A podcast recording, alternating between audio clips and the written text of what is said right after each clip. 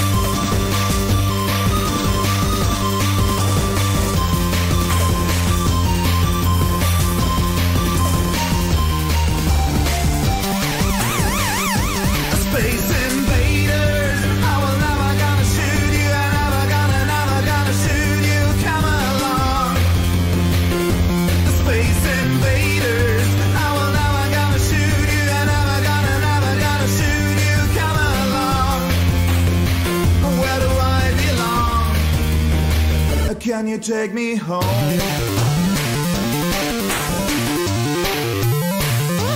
Space invaders, I will never gonna shoot you. Never gonna, never gonna shoot you. Come along. Space invaders, I will never gonna shoot you. Never gonna, never gonna shoot you. Come along. Where do I belong? Can you take me home?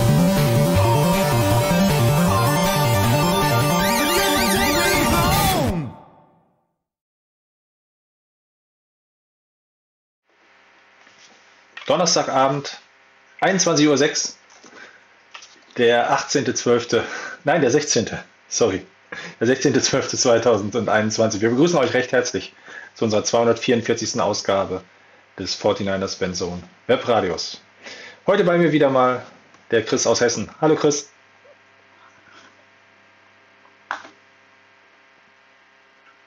Ja, Mikro erstmal einschalten.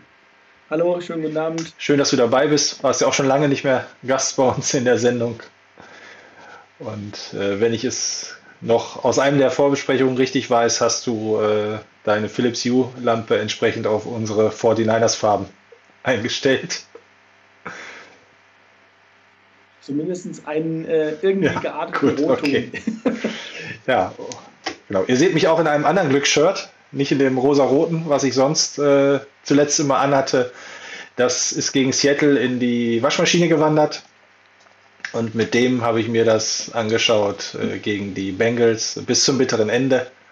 Wobei ich nicht immer hingucken konnte, sondern die Vorspultaste ähm, des, des Streaming-Sticks genutzt habe in dieser spannenden Schlussphase, ähm, weil das Spiel ja doch zwischendurch äh, ja, den Bach runterzugehen drohte. Aber dazu dann vielleicht später mehr. Ich würde gerne mit euch gemeinsam äh, beide Spiele durchgehen. Muss mich noch leider ein klein wenig sortieren eben, da ich die Folien noch vorbereitet habe, direkt vor der Sendung. dass ich jetzt das auch richtig starte. Ja, genau. Ähm, ja, auf dem falschen Bildschirm natürlich wieder. Sorry für die kleine Verzögerung. Kommt davon, wenn man zwischendurch den Monitor ausnimmt. Ja, also wir fangen nochmal an mit dem Spiel, auf das wir uns, ja, was wir eh schon mit gemischten Gefühlen angegangen sind, nämlich gegen die Seahawks. Und wir möchten uns natürlich gleich auch viel länger noch mit den positiven Dingen beschäftigen. Aber auch gegen die Seahawks, glaube ich, gab es das eine oder andere, über das wir uns noch mal kurz unterhalten sollten. Ja, am Ende hatten die Seahawks die 49ers so im Griff wie hier beim dritten Versuch an der Goal-Line in der Schlussphase. Ähm, ja, wie hast du das Spiel empfunden? Hast du das Spiel bis zum bitteren Ende angeschaut? Ähm, ja, ich habe äh, das Spiel komplett geguckt und auch live geguckt. Und ähm, ja, das war wieder mal so ein Spiel, ähm, was man schon häufiger mal gegen die Seahawks hatte, dass man, äh, ja gut, ich sag mal, abgesehen der erste Drive, äh, den lassen wir jetzt mal, den ersten Touchdown der Seahawks mal dahin stehen, aber äh, insgesamt eigentlich ein Spiel, was man aus meiner Sicht hätte gewinnen müssen. Ähm, äh, ich weiß nicht, was passiert ist, dass man dann in der zweiten Halbzeit da wieder so einbricht. Ähm, und äh, wo ich dann am Ende auch sagen muss, das ist einfach äh, ziemlich blöd. Klar, dieses letzte Plast, äh, was du da zeigst oder gerade das Bild gezeigt hast, den Screenshot, ähm, da hat man sich dann als Fan drüber aufgeregt. Äh, aber das ist dann halt genau so ein Ding. Dann kriegst du halt so, ein, so eine Flagge nicht und ähm, den, die Seahawks machen dann äh, die Punkte an den entsprechenden Stellen und äh, du verlierst das Spiel. Also ja, das ist gegen die Seahawks eh für mich immer so ein, so ein äh, Spiel, was ich schon so, glaube ich, mit äh, ein bisschen mehr Puls gucke, weil das einfach für mich der Gegner ist, den ich eigentlich überhaupt am wenigsten mag in der, in der NFL. Ähm, und von daher, ja, ist äh, ein Spiel, über das ich am liebsten das Deckmäntelchen des Schweigens äh, hängen würde und äh, wo ich dann wahrscheinlich am Ende sage, wenn die Saison mal rum ist, äh, verdammte Hacke, diese zwei Spiele, die wir dann gegen die Seahawks verloren haben, äh, ich hoffe nicht, dass die uns nochmal irgendwann richtig gut Du hast es eigentlich ganz gut gesagt. Mir geht es auch so ähnlich. Also die Seahawks sind die, äh, die immer verlieren müssen. Also das kommt noch dazu. Nicht nur, dass die 49ers gewinnen müssen, sondern auch die Seahawks am besten immer verlieren. Wobei sie mir diese Saison schon fast gleichgültig gewesen sind. Und das ist ja immer auch die Höchststrafe dann für einen, einen Erzrivalen, wenn es einem schon völlig egal ist, wie der spielt. Bis zum Spiel gegen die 49ers lief ja bei denen relativ wenig rund. Äh, ich muss zugeben, nach dem langen Lauf von Richard Penny, oder war es ein Screen sogar, ähm, wo sie dann hinterher nur ein Field Goal gemacht haben, äh, habe ich ausgemacht und bin ins Bett gegangen. Und äh, als ich dann gelesen habe, wow, es ist nur 23 zu 30 ausgegangen, dachte ich, was ist denn jetzt los? Und äh, Gott sei Dank bin ich ins Bett gegangen. Ich glaube, wenn ich diese Endphase noch gesehen hätte, wäre ich gar nicht zum Schlafen gekommen. Also das kommt bei mir immer so ein bisschen erschwerend hinzu, wenn ich bis 2 Uhr 49er Spiele gucke und die gehen schlecht aus, äh, habe ich auch wenig davon, dass ich am nächsten Morgen eigentlich mal zwei Stunden später aufstehe als sonst, weil äh, ich gar nicht in den Schlaf reinfinde. Aber das, äh, es war so ein Seahawks-Spiel, wie wir es eigentlich fast alle schon befürchtet haben. Die 49ers legen wieder sehr gut los. Und dann in meinen Augen äh, geben sie wieder das Spiel aus der Hand, was in dieser Saison für mich auch zu häufig passiert ist. Also David Lombardi hat es mal aufgezählt. Ähm, man kann vieles in diesem Spiel mit Sicherheit kritisieren, aber naja, es fängt an mit dem Punt-Touchdown. Also Seahawks sind eigentlich gar nicht drin im Spiel und das war für mich schon eine Verzweiflungstat. Ne, wir stehen jetzt hier mit 3 äh, zu 8. Wir drohen gegen die 49ers auch nichts auf die Reihe zu bringen. Wir müssen jetzt irgendwas aus dem Hut zaubern. Ähm, dann kommen die Interceptions dazu, äh, die wir geworfen haben. Die zweite würde ich gleich gerne zeigen. Dann sind die 49ers trotzdem im Rollen, also führen was 17-7 oder so ähnlich.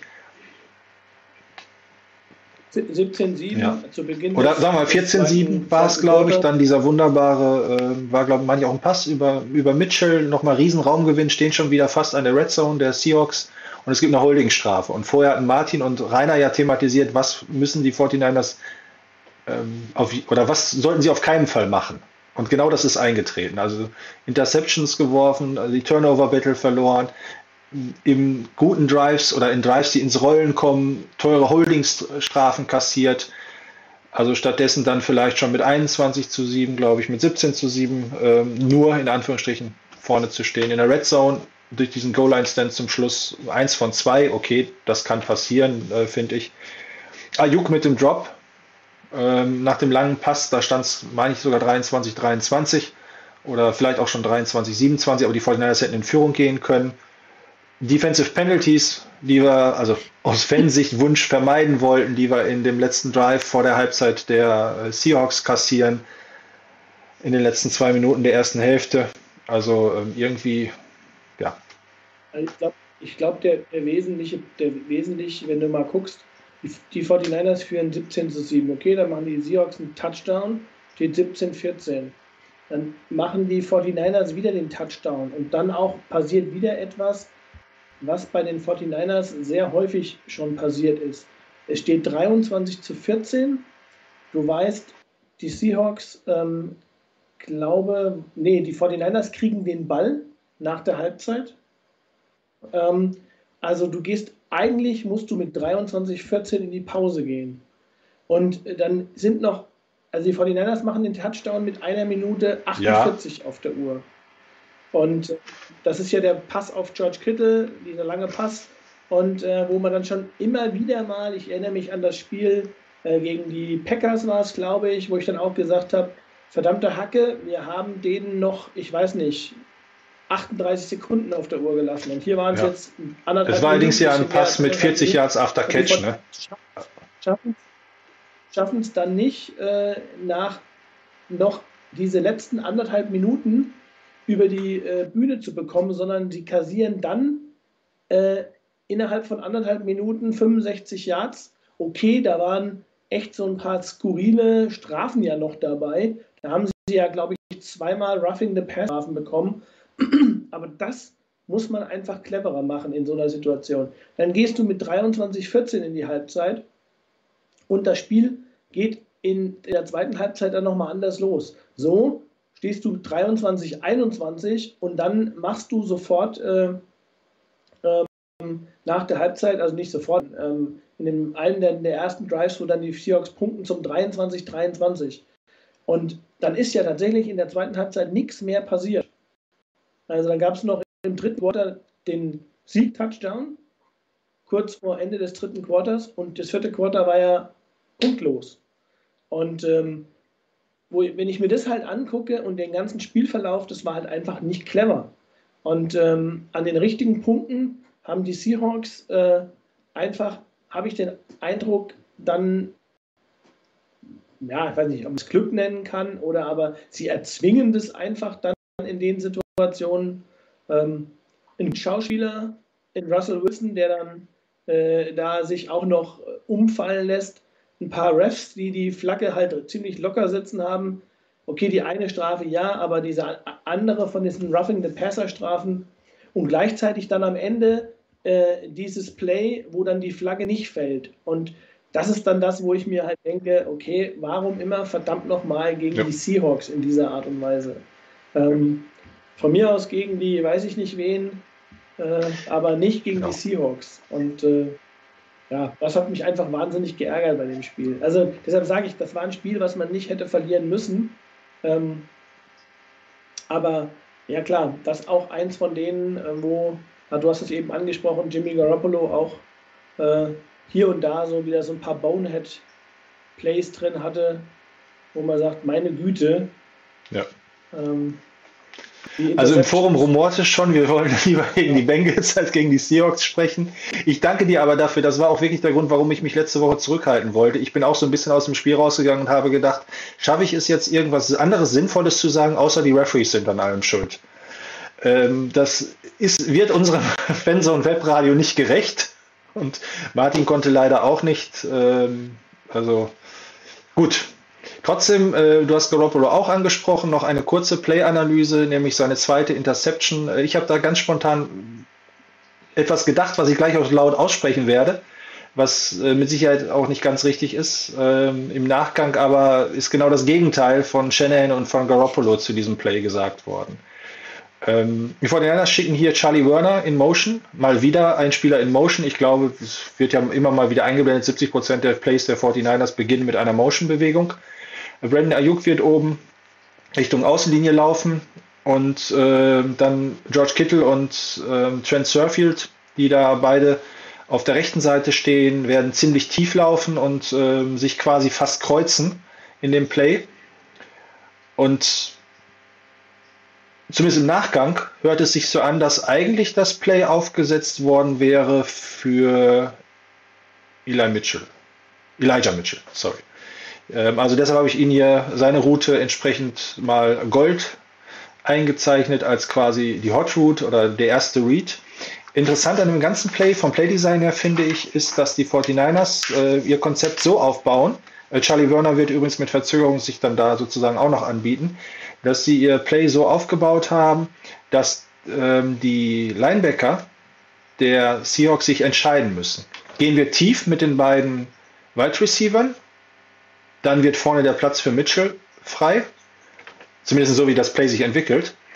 Oder geht einer auf Mitchell, dann hätten äh, die 49ers natürlich alle Wide Receiver mit äh, 1 zu 1 Deckungen gehabt, also noch einen Single High Safety von den ähm, Seahawks, der dann einen Wide Receiver genommen hätte und Ayuk und ähm, der andere Wide Receiver wären eben entsprechend auch gegen ähm, dann einen der Linebacker in der Mitte äh, wahrscheinlich gestanden. Und ähm, naja, so entwickelt sich eine Doppeldeckung und da wirft halt Jimmy Garoppolo rein.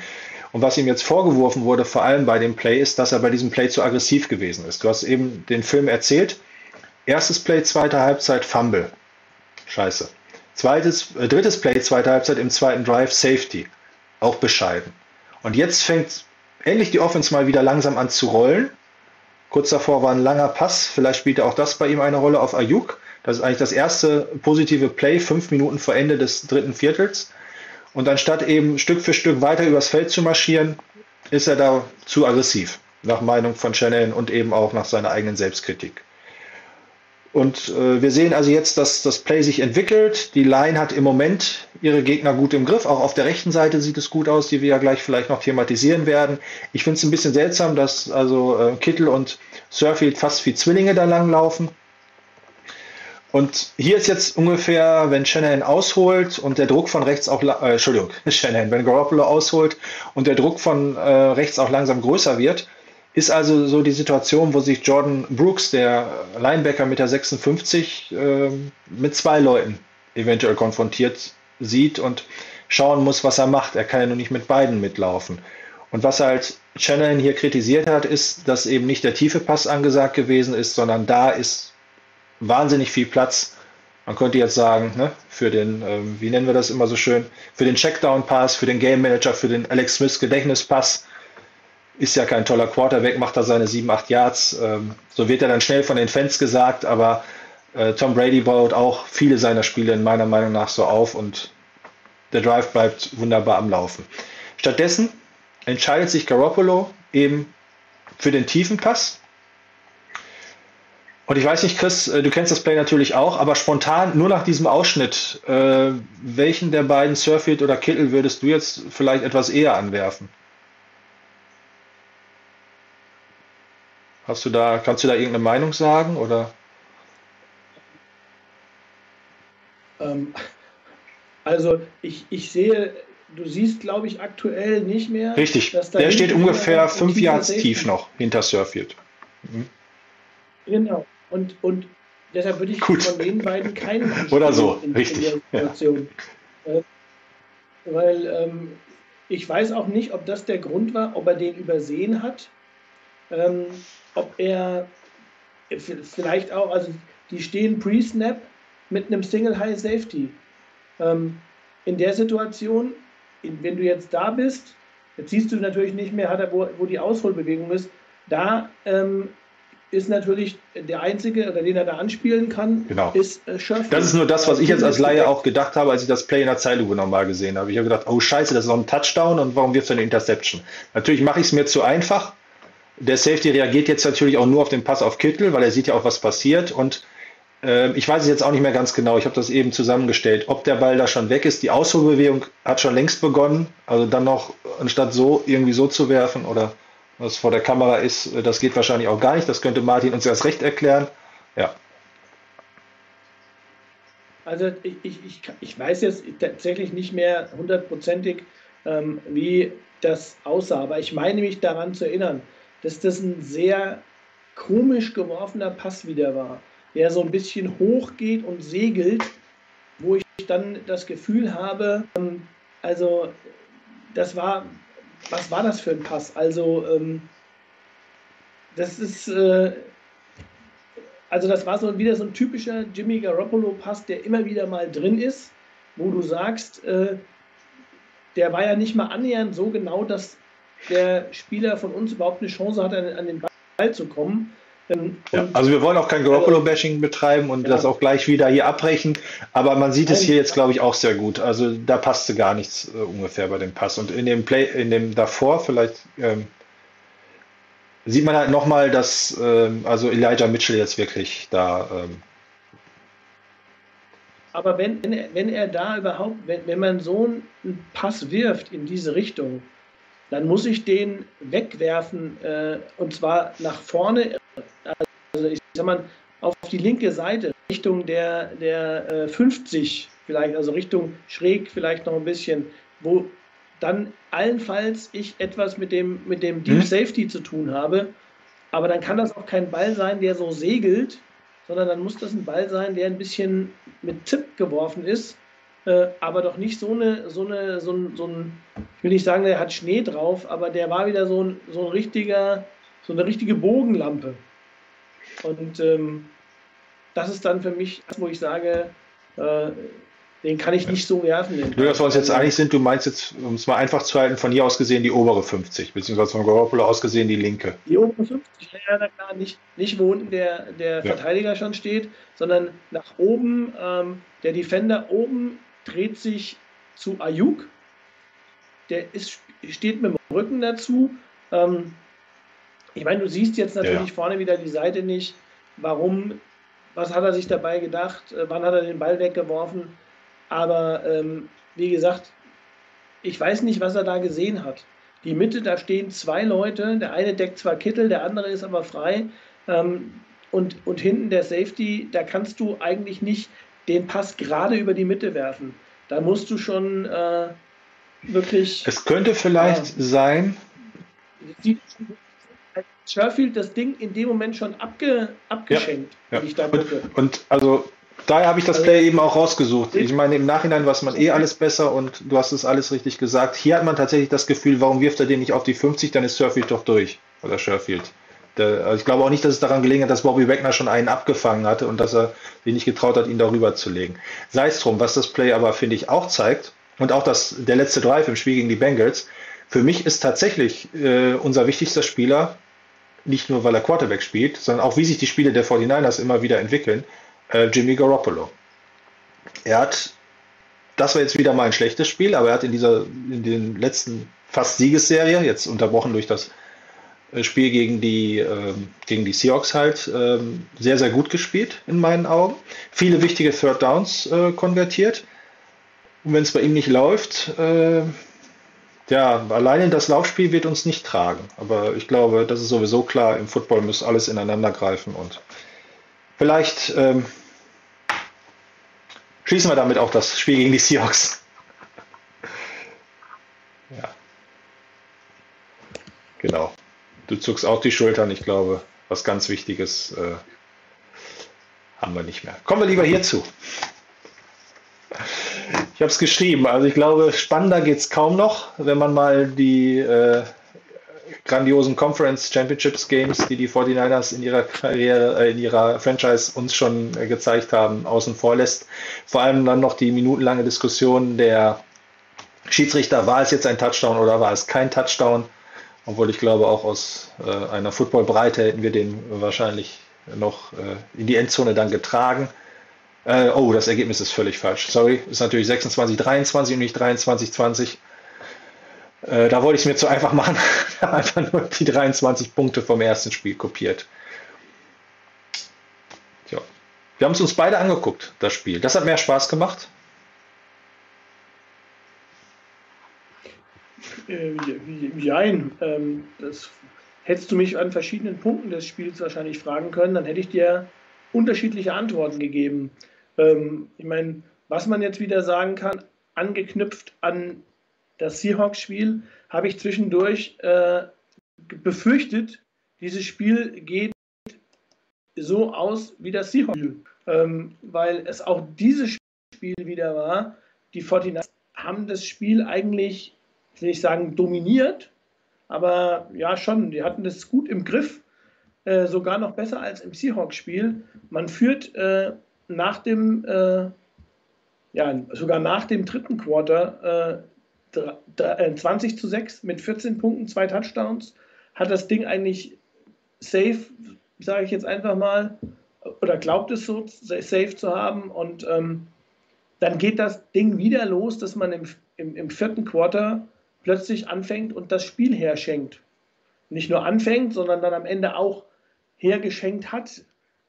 Ähm, auch da wieder, wenn ich mir angucke, wie schnell dann auch die, die, die Bengals die, die ähm, Punkte gemacht haben, wenn sie den Ball hatten, ähm, sodass es dann 2020 steht und ich dachte, okay, das Ding verlieren wir wieder.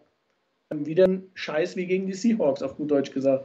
Und ähm, ich habe dann auch gedacht, okay, dann gewinnen die Bengals auch noch den, den Cointoss, kriegen zuerst den Ball und ähm, mir gedacht, ja gut, so wie die jetzt äh, im letzten Quarter zweimal übers Feld marschiert sind, ähm, ist das, ich will nicht sagen ein Selbstläufer, aber wahrscheinlich relativ schnell die Overtime beendet mit einem Touchdown.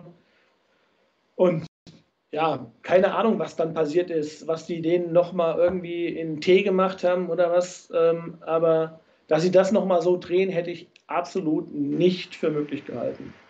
Also, weil als gesamte Momentum, alles war aus meiner Sicht auf Seiten der Bengals, man spielt zu Hause und dann packen die 49ers und auch Garoppolo und auch den ein oder anderen Spieler können wir, werden wir gleich nochmal vielleicht drauf eingehen, aber packen halt nochmal so einen Drive aus. Also das war aber ein Spiel, was wieder unnötig viel Nerven ja. gekostet hat, finde ich.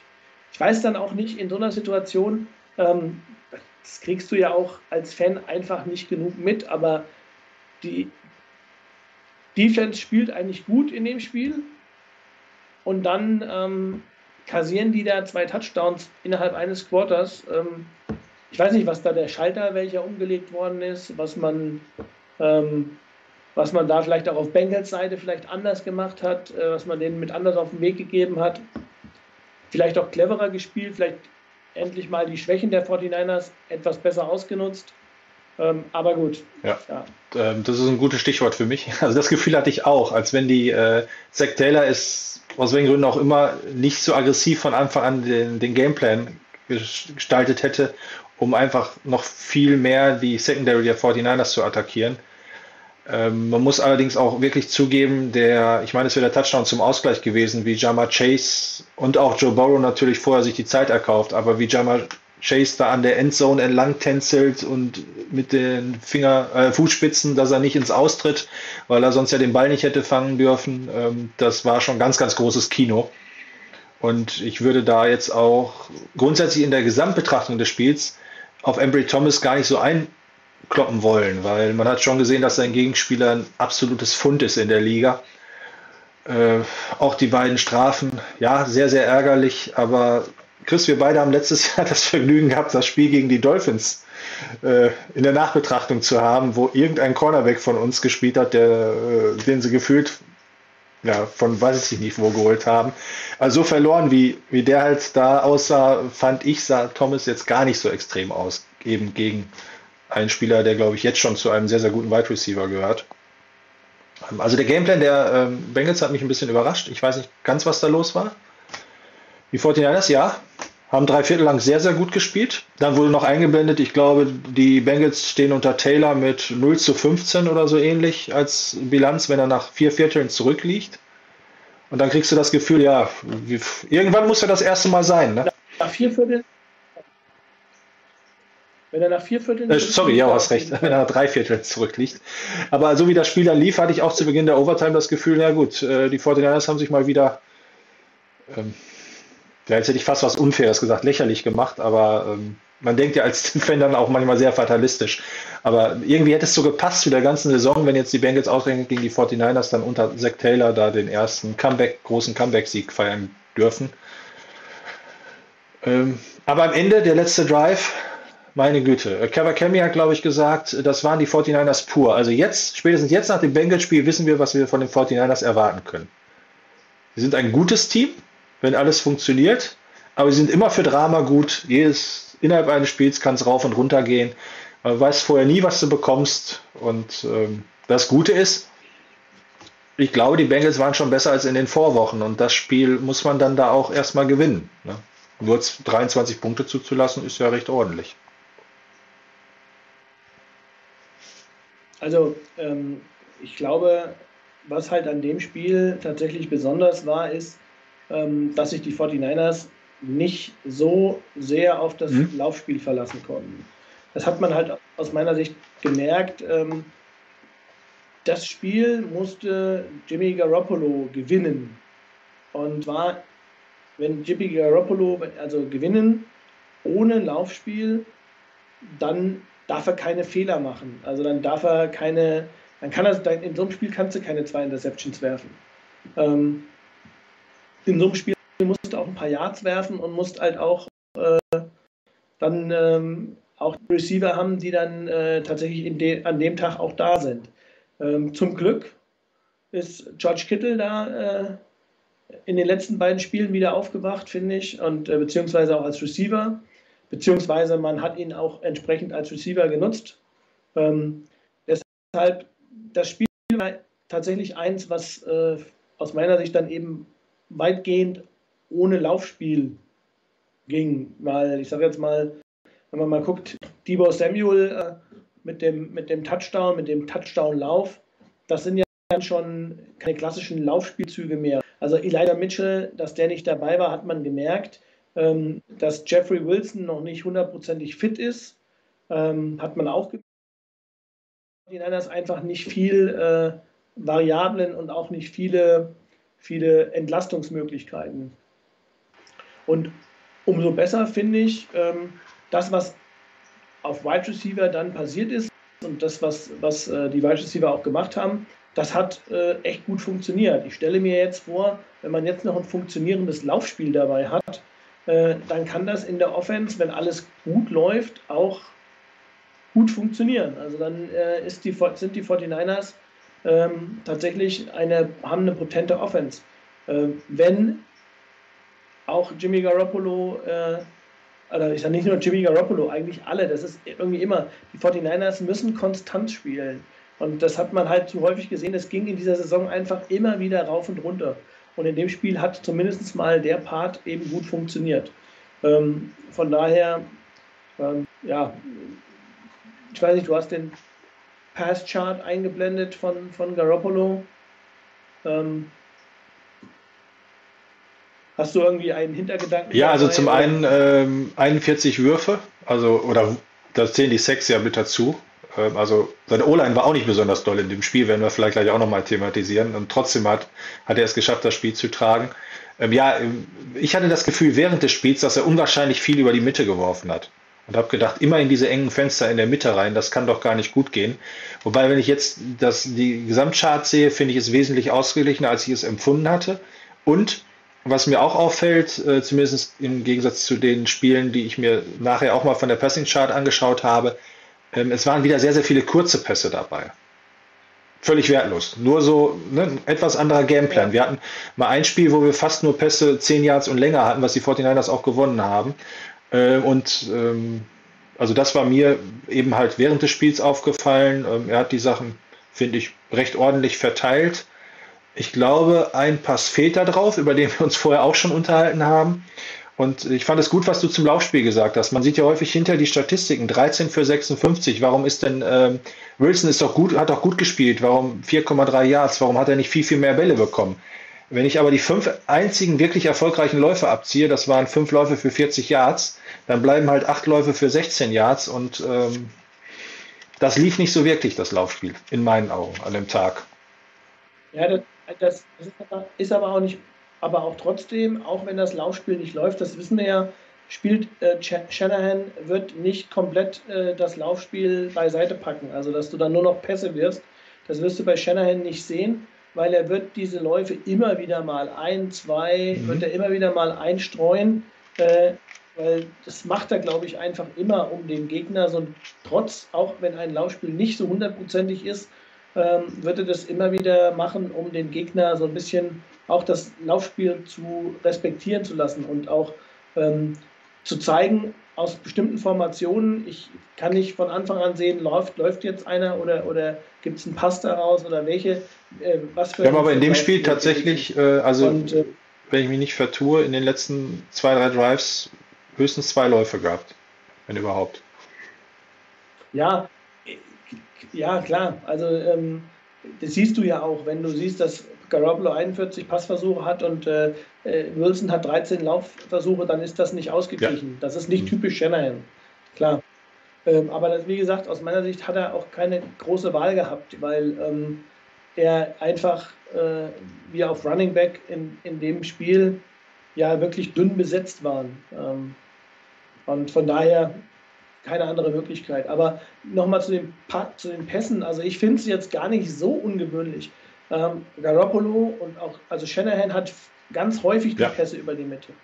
Und ich finde, das sind eigentlich auch die Pässe, die Garoppolo besser wirft als die nach außen. Also ähm, nach außen habe ich auch immer wieder mal äh, das Problem, dass man das Gefühl hat, dass die Pässe ein bisschen lange unterwegs sind, dass du dann äh, schwierig, dass du äh, die, die, die ähm, Cornerbacks das besser verteidigen können und ähm, dann auch die 49ers nicht immer die Receiver haben, die dann äh, die Pässe so fangen, wie vielleicht äh, Joan Jennings in, in dem ähm, letzten Drive. War für mich eins der besten Plays äh, des Spiels und auch äh, ein, ein, ein, wirklich cooler Catch, dieser Backshoulder-Pass äh, nach außen und ähm, ich habe das schon gesagt, das ist sowas, was die Dimension, die mir bei den 49ers im Passspiel einfach noch fehlt, dass wir hoffentlich vielleicht, Jennings entwickelt sich, er ist, er ist kein, kein, kein Speedster, Deep Threat, aber das ist so ein Receiver, dem traue ich halt auch zu, diese klassischen 50-50 Bälle mal zu fangen. Also ähm, Ayuk kann das auch bis zum gewissen Grad, aber der ist halt nicht so groß. Äh, Jennings ist 6 Fuß 3, Ayuk ist kleiner, aber das sind halt auch mal, ist halt mal so ein Receiver, den ich vielleicht noch mit George Kittle zusammen, Kittle ist ein bisschen rustikaler, aber Jennings ist einfach als Receiver derjenige, der dann so ein Ding auch mal aus der Luft fischen kann und wenn, selbst wenn ein Cornerback dran ist, und neben dem man in dem Spielzug, den ich meine, hätte man auch äh, ich weiß nicht, die 49ers hätten wahrscheinlich die Defender eine Flagge bekommen wegen Pass Interference, ähm, aber er hat dann den Ball trotzdem gefangen, festgehalten. Und das äh, war halt sowas, ich hoffe einfach, dass das häufiger mal kommt, ähm, weil das sehe ich bei anderen Teams einfach. Die 49ers sind immer darauf angewiesen und ich glaube, das ist so ein, so ein Ding, was Shanahan auch an seinen Receivern eben mag. Wir fragen uns, oder ich habe mich auch schon immer gefragt, warum haben wir keinen Receiver gedraftet, der eben war so ein klassischer 6 Fuß 3, 220, schneller Receiver, äh, der dann diese Bälle aus der Luft holt, diese Contested Catches auch machen kann. Ähm, und äh, Shanahan ist, glaube ich, einfach ein, ein, ein, Coach, der eher Wert darauf legt, dass sein Receiver nicht 6 Fuß 3 groß sein muss, der muss blocken können. Äh, der muss ähm, auch in der Lage sein, sich frei zu laufen. Der muss eher schnell sein und dann, ich sag mal, äh, eben drei, vier Yards zwischen sich und dem Defender legen können durch, eine gute, durch eine gute Route, äh, sodass der Receiver, äh, dass der Quarterback gar nicht äh, gefordert ist, äh, einen Ball so zu werfen, ähm, sondern vielleicht auch äh, also andere Attribute dann ähm, an den Tag legen muss, wie er einen Ball werfen kann. Und ähm, ja, von daher, vielleicht hat man aber hier mit Jennings endlich mal auch ein bisschen ja, andere. Passt sehr gut, was im, äh, also wir haben ein gutes Thema angesprochen. Spike äh, 49er hat da auch noch einiges zu dem Thema Wide Receiver und Einsatz der Wide Receiver oder der Pass, Pässe von Garoppolo gesagt. Ähm, zu zwei, drei Punkten möchte ich aber auch noch darauf eingehen, weil ich die auch sehr interessant finde, die du angesprochen hast. Also ich sehe es auch so. Man hat das Gefühl, dass bei Shannon sehr viel auf das Schematische ausgelegt ist. Also ich habe das ja auch gegen die Cardinals gezeigt. Fast jedes Play war ein Spieler zwei, drei Yards frei und dann kommen ja diese Yards after Catch. Ähm, als Fan und ich glaube auch als Quarterback mit Sicherheit wünscht man sich halt eben dann auch genau das Pendant, nämlich den sogenannten Possession Receiver, den klassischen, den ich einfach mal anwerfen kann, der durch seinen Körper das Ding darunter pflückt aus einer gewissen Höhe und fertig ist und 10, 15 Yards und ein First Down. Und so ein ähnliches Play werden wir uns gleich mit Jennings ja auch anschauen. Ähm, die, ähm, also es war für mich eine klassische Passing Chart wie in den letzten Jahren immer. In diesem Jahr hatte ich das Gefühl, dass er sich etwas verändert hat, aber das macht die 49ers vielleicht auf Strecke auch viel weniger ausrechenbar. Ich habe halt dann nur so ein bisschen Angst gehabt, weil ich das Gefühl hatte, immer wenn der Ball auf jeden Fall ankommen musste, ging er über die Mitte, ob das nicht auf Dauer zu einfach zu verteidigen ist. Aber offensichtlich nicht. Weil was macht Shanahan dann oder was sagt Garoppolo dann an, wenn er es sieht? Dann kommt ein Stretch-Run-Play, also ein Run-Play über Außen. Und damit zieht er dann die Verteidigung wieder raus, sodass dann wieder ne, für den klassischen Slant, also für die Route des äh, Wide Receivers über die Mitte, der Platz äh, frei ist. Ähm, das fand ich nur recht auffällig und ähm, die Chart hat es so halbwegs wiedergegeben. Ähm, also, wie du es eben schon gesagt hast, der Motor lief nicht immer rund in dem Spiel, aber alleine durch den letzten Drive ein sehr, sehr ordentliches Spiel von Jimmy Garoppolo. Er hat da, wenn man das Wort mal so sagen darf, abgeliefert, als es drauf ankam. Auch die ganze Mannschaft. Und George Kittle hat natürlich ein monstermäßiges Game gemacht. Wir wollen gleich auch noch mal ein bisschen über ihn sprechen. Jetzt aber kurz auch zu dem, was Spike 49er reingeschrieben hat. Ähm, ja, diese tiefen Pässe, äh, die er, ob er die quasi im System äh, nicht anbringen kann, meinst du wahrscheinlich, da fehlt ein Wort, oder ähm, sieht man da nicht sein Stärkeprofil? Äh, wir haben uns über ein Play unterhalten. Ähm, positiv ist mir dieser tiefe Pass gegen die Chicago Bears in Erinnerung. Also es ist nicht so, dass er die überhaupt nicht probieren sollte. Aber vielleicht, äh, Chris, dieses eine Play zeigt vielleicht ganz gut, dass das nicht unbedingt das Stärkeprofil von Jimmy G ist, so wie wir es einschätzen, die tiefen Pässe zu werfen, oder? Du, du meinst das Play auf, ja, genau. äh, auf Travis Benjamin. Ja.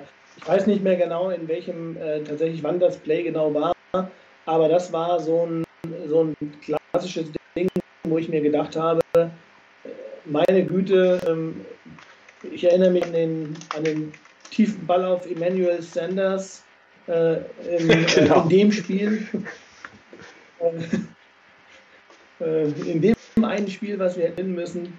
Ähm, ja, das ist, das ist nicht seine Stärke, definitiv. Also der Ball auf Joan Jennings, ähm, ich hatte einen Bekannten bei mir, mit dem habe ich das Spiel zusammengebaut äh, und dann haben wir uns, äh, er interessiert sich für Football, aber ist jetzt auch kein 49ers-Fan oder irgendwo, dass er jetzt ganz äh, da im Tief irgendwie so auch sich dafür interessiert und äh, er fragt dann auch, ja, den Ball muss man noch festhalten oder fangen oder wie auch immer und dann haben wir uns halt das Ding nochmal angeguckt und äh, gesagt, hier, der Ball ist, äh, ist nicht der Receiver, der da den Fehler macht, äh, es ist eigentlich der Quarterback. Der Ball muss einfach viel tiefer geworfen werden. Der Receiver muss sich umdrehen und muss sozusagen abstoppen und den Ball fangen. Das haben wir ja bei Garoppolo schon einige Male gesehen, ähm, auch bei Bällen, die dann gefangen worden sind. Ähm, und das ist einfach immer so ein Ding, wo ich das Gefühl habe, er kann in, auf kurzen Distanzen durchaus die Spieler so anspielen, dass sie, dass sie die Bälle in den Lauf kommen. Aber wenn so ein Ball tiefer als 20 oder, oder, oder 30 Yards geht, dann habe ich das Gefühl, dann wird es ungenau. Ich erinnere mich im gleichen Spiel ähm, an den Ball, ähm, wo, ähm, wo Joe Burrow zum Glück, was war, also war ja ein Riesendusel für die 49ers, äh, der eigentliche Touchdown, der erst als Touchdown gewertet war, Richtig. ich glaube, war mhm. auch Jamar Jace, ich weiß gar nicht, ähm, der dann ähm, als Incomplete Pass gegeben wurde, wo man sieht, wie ein Quarterback den Ball wirft, äh, der auch tief werfen kann und ein Receiver sich dann den Ball auch erläuft. Und ähm, muss man fairerweise sagen, das wäre ein Touchdown wert gewesen, dieses Ding. Und, ähm, äh, und in der Situation jetzt Bennings auch. Wir haben das angehalten und man konnte im, im, im Standbild sehen, dass Joan Jennings äh, eigentlich dem, dem Defender zwei Meter abgenommen hat. Eigentlich eine Welt in der NFL. Also zwei Meter dazwischen gelegt hat, wenn Garoppolo diesen Ball ordentlich tief legt ähm, und zwar wirklich nochmal fünf, acht Meter weiter als dahin, wo er ihn geworfen hat, äh, dann glaube ich, hätte Jennings eine gute Chance gehabt, äh, da durchzulaufen und ähm, wäre in der Endzone gewesen. Also, und das ist das, was Garoppolo ja. einfach nicht gut kann. Äh, das, das muss man wissen und da, das kann auch sein, dass er mal einen trifft, so einen tiefen Ball, aber dann eher, äh, was will ich sagen, 1 von 5 oder, oder 1 von 8 oder was, keine Ahnung. Aber ähm, seine Stärke sind die Dinger nicht. Ähm, Rob ist gut in den, in den Bereichen äh, zwischen 25 Yards, würde ich mal sagen. Äh, das, das kann er. Und ähm, ja, alles, was, was so äh, darüber hinausgeht, habe ich das Gefühl, ist immer so eine Glücksnummer. Und ähm, deshalb glaube ich, passt er ja wahrscheinlich auch Themen, weil ähm, bei Shanahan oder kann ist eigentlich falsch. Shanahan, glaube ich, hat sich darauf gestellt, auch mit dem, was er called an Plays. Und ähm, also die Chart, die ich gerade rausgeholt habe, ist leider nicht ganz aktuell. Also eine ganz aktuelle auf Next Scan Stats ähm, haben sie jetzt nicht oder habe ich auf die Schnelle nicht gefunden. Das ist nach Woche 9.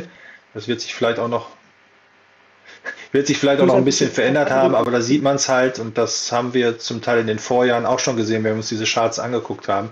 Bei den tiefen Bällen ist er unterdurchschnittlich im Vergleich zur Liga. In der Regel.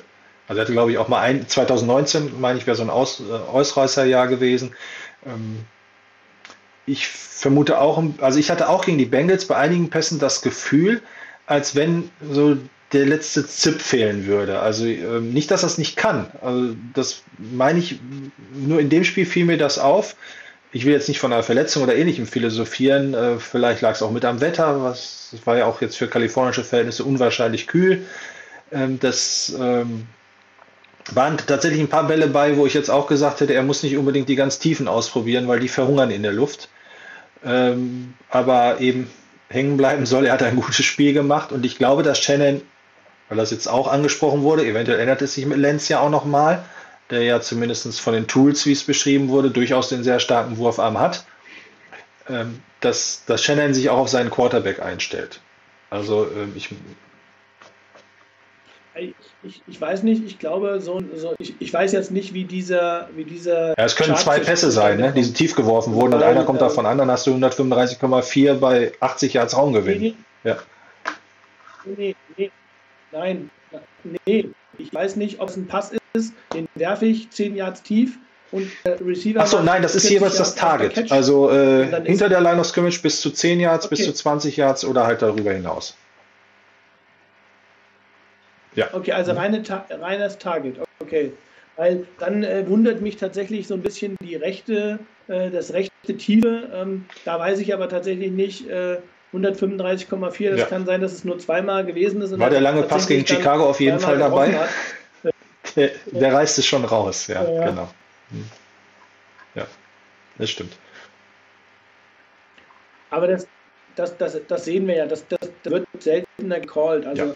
wenn ich das bei anderen Teams sehe ähm, und auch sehe, wie beispielsweise die Bälle geworfen sind, also ich meine, da kann man halt sagen, wenn fast 50-jähriger Tom Brady da die Bälle äh, verteilt, das ist schon gigantisch, gerade auch die tieferen Pässe. Und ähm, das muss man halt einfach wissen, das ist nicht seine Stärke und das wird es auch nie werden. Ähm, da wird ja immer so ein bisschen von Beginn ähm, philosophiert von, von auch von Beatwritern, dass Garoppolo nicht äh, mechanisch so der Beste ist und äh, immer mal wieder Schwierigkeiten mit der Beinarbeit hat und und äh, das halt einfach auch die, die Fundament, die, also die, diese Fundamentals, Me Me Mechanics da auch äh, eine große Rolle spielen für solche Bälle und ähm, da ganz schnell dann einfach mal ein Ball irgendwie drüber segelt. Und das sehen wir ja bei seinen Interceptions ganz häufig.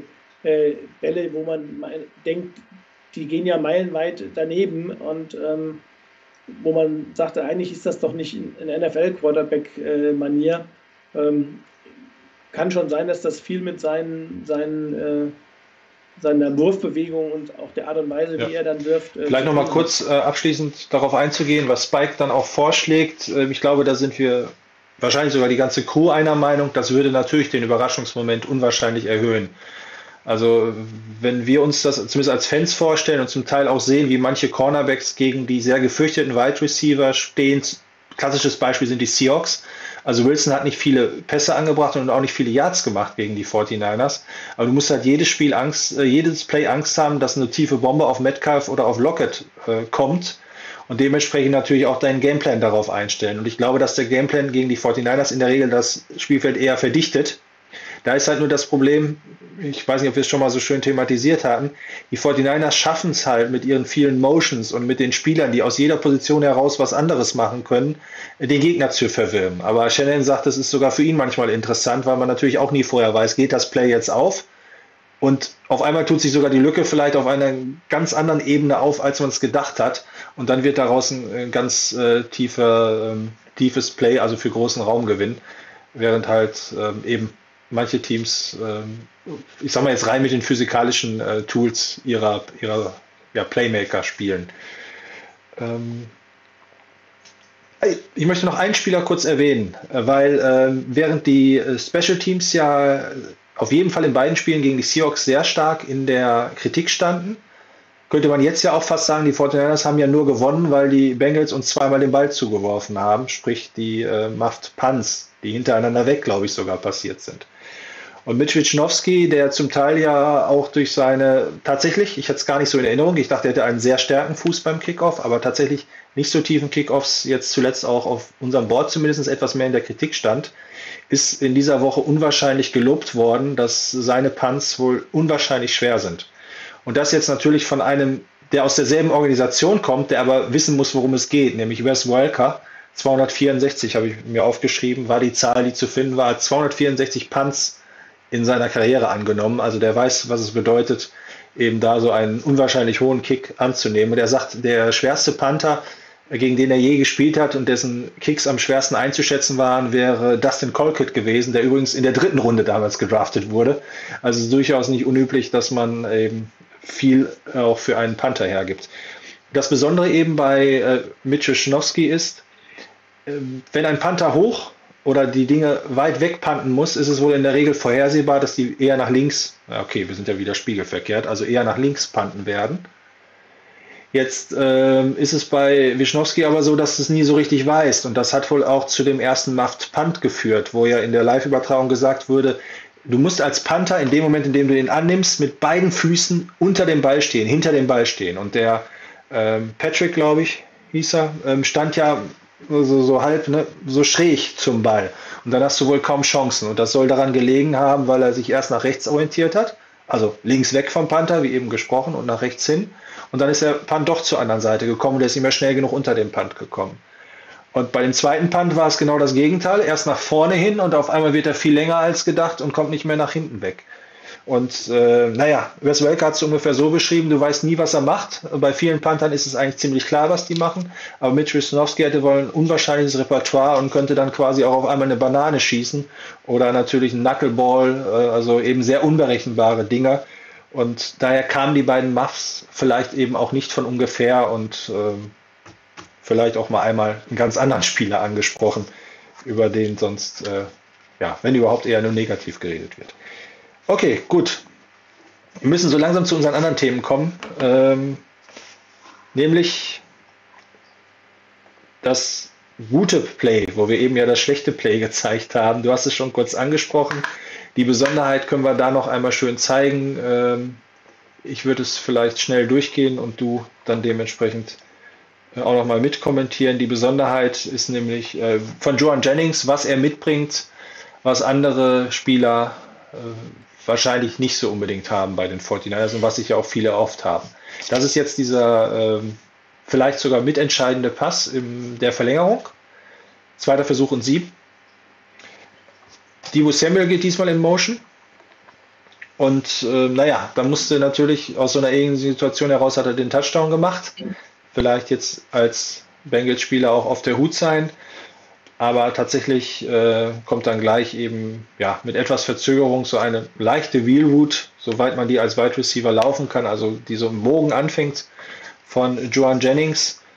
Und ja, wie du es schon gesagt hast, er macht das wirklich klasse. Ne? Also jetzt gleich ist der Ball, glaube ich, in der Luft da.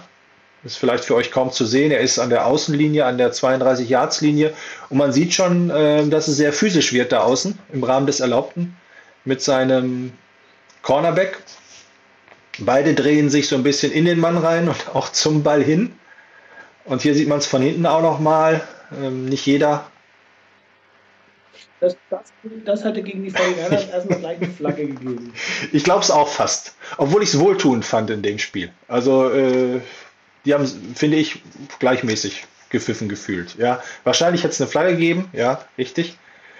Und äh, ja, er, also kann man nur noch mal als Beleg, glaube ich, abschließend zeigen, dass das wirklich sehr, sehr stark gemacht ist vom Wide Receiver. Aber der Cornerback ist ja dran. Ne? Also es ist jetzt ja nicht so, dass es jetzt unbedingt äh, da sein Mitspieler, äh, sein Gegenspieler den Fehler gemacht hätte. Man sieht aber eben auch den Vorteil, dadurch, dass er sechs Fuß und groß ist. Der Cornerback schafft es auch nicht, was viele dann ja machen, wenn sie nicht an den Ball kommen. Er schafft es einfach nicht. Er ist zu klein, ihm dann wenigstens den Arm runterzuschlagen. Apropos Flagge, das hat mich übrigens fürchterlich aufgeregt für George Kittle. War auch nicht zu sehen, aber was für ein schöner Pass und wo ihm dann der Arm weggeschlagen wird, wo er dann einhändig versuchen muss, ranzugehen. Ja. Also, solche Plays bitte häufiger. Ja, definitiv. Also, wie gesagt, das ist ähm, genau das, so eine Situation zu haben, wo der Cornerback an einem dranhängt und ähm, dann trotzdem der Receiver das Play macht.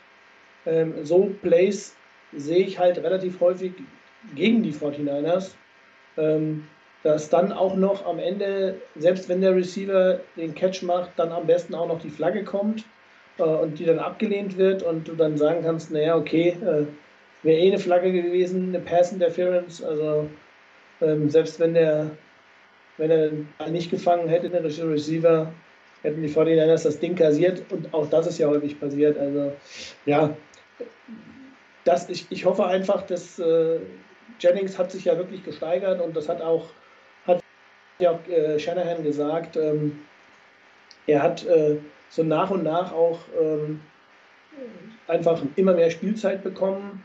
Ähm, er hat das so ein bisschen beschrieben, auch, dass Jennings wohl relativ früh schon auch auf dem Radar gewesen sein muss. Ähm, ähm, als sie ihn hm. gedraftet haben, war er ein Siebtrunden-Pick. Ähm, und dann hat er sich verletzt, unglücklich, ist dann wieder zurückgefallen. Dann kam er zurück ins Training Camp. Man hatte große Hoffnungen, was das anging, ähm, dass er da auch eine, eine größere Rolle spielen könnte. Ähm, selbst als Rookie schon. Dann hat er sich wieder verletzt äh, im Training Camp, hat wieder viel Zeit verloren. Und das Ganze endete dann ja die erste Saison damit, dass er auf Injured Reserve gelandet ist. Und ähm, ja, das war dann so eine, so eine Saison mit, mit einfach sehr, sehr viel negativen Dingen. Und die zweite Saison ist auch ähnlich gestartet. Und jetzt ist er gesund, jetzt ist er fit und ähm, jetzt schafft er es halt so nach und nach, äh, sich da frei zu schwimmen. Und ähm, Sanu hatte natürlich ein super gutes Trainingcamp und hat ihm da, glaube ich, auch einiges an, an, an äh, Spielzeit oder Spielzeit genommen, ähm, weil er einfach äh, mit viel Erfahrung und auch, auch um, dem, was er dann noch gezeigt hat, am Anfang der beste Spieler war. Ich glaube trotzdem, wenn du jetzt fit wäre, würde Jennings wahrscheinlich sogar äh, ihm auch Spielzeit nehmen. Also, weil er hat sich wirklich einfach gut entwickelt. Äh, könnte so eine Geschichte sein wie bei, ja. wie bei Kendrick Bourne. Ähm, siebter Rundenpick, Kendrick Bourne war ein undrafted Free Agent. Ähm, könnte das, das, die nächste Nummer da sein, wobei äh, Jennings halt einfach tatsächlich, wie du schon so sagst, dass er der Possession Receiver ist, nicht so schnell. Äh, eher so eine Art äh, Anquan Bolden, vielleicht ein bisschen größer, mhm. nicht, so, nicht so kräftig. Bolden war ja auch jetzt nicht der riesenschnelle Receiver, hat aber mit seiner Physis und mit dem, wie er sich in Position gebracht hat, äh, sich dann auch immer wieder in, in, in äh, die Möglichkeit versetzt, den Ball dann genau. auch zu fangen. Also ich finde auch, ähm, Jennings zeigt vielleicht ganz gut, dass die 49ers mittlerweile auf der Wide Receiver Position sehr interessant aufgestellt sind. Also Trent Surfield, finde ich, macht sich jetzt so auch recht gut. Dann ist Jennings nochmal ein etwas anderer Typ. Ja, und jetzt fangen wir schon an, uns Gedanken über Divo Samuel zu machen. Und bleibt der Wide Receiver Divo Samuel, äh, wohingegen Brandon Ayuk einen unwahrscheinlichen Schritt nach vorne gemacht hat im Laufe der Saison, äh, was auch ganz toll ist. Ich, denke ich zumindest auch fürs ganze Team, weil, ähm, ja, ähm, es wurde ja auch der Umgang von Shannon mit ihm zumindest von außen etwas in Frage gestellt. Das Ergebnis und seine Selbstkritik, die er wohl auch wirklich dann angenommen hat und wo er an sich gearbeitet hat, ähm, zeigt ja, dass die 49ers oder dass er und damit natürlich auch das Team auf einem sehr guten Weg sind. Bringt mich so ein bisschen zu der zweiten Frage. Äh, wir wollten auch George Kittle etwas thematisieren, der jetzt wesentlich mehr als äh, Tight End eingebracht wird und ich finde auch endlich mal wieder. Ich habe es nicht von Anfang an gefordert, aber habe mir schon fast Sorgen gemacht, wo sind die Routen, wo sind die Plays für Kittle? Und äh, naja, äh, Sloopy Joe hat so schön gesagt, erstmal nochmal herzlich willkommen an Bord mit deinem achten Beitrag. Bist ja noch ein ganz äh, frisches Member bei uns, zumindest ein schreibendes frisches Member. Unser Herr Jimmy Gee ist ja in bestechender Form, das wird die Konkurrenz natürlich, wird ihnen auch nicht entgehen. Und daher jetzt die Frage, wie reagiert man auf der einen Seite auf so ein Tight End und was machen die 49ers oder welches zusätzliche Optionen ergeben sich dadurch, wenn sich ähm, das Spiel scheinbar auf George Kittle fokussiert. Vielleicht wieder mehr Debo Samuel demnächst, dass für den Räume frei werden? Ja, also so ein Spieler wie Kittel öffnet halt einfach äh, ja, insgesamt die Möglichkeiten, die du hast in alle Richtungen. Also du weißt halt nicht, äh, und das ist ja auch, glaube ich, insgesamt das Shanahan-Schema ähm, du weißt nicht, was kommt. Äh, du weißt nicht, ob Kittel blockt. Und das ist ja eben einfach, deshalb ist er so großartig. Es gibt in Travis Kelsey vielleicht noch, der halt, was so Receiving-Fähigkeiten angeht, vielleicht ihm einen Tick voraus ist. Äh, hier und da auch noch andere gute Receiving-Tight Ends. Hawkinson beispielsweise von, von den, von den hm. Detroit Lions. Aber es gibt halt einfach nur ganz wenige derart komplette Tight Ends, die so gut fangen können und die so gut blocken können.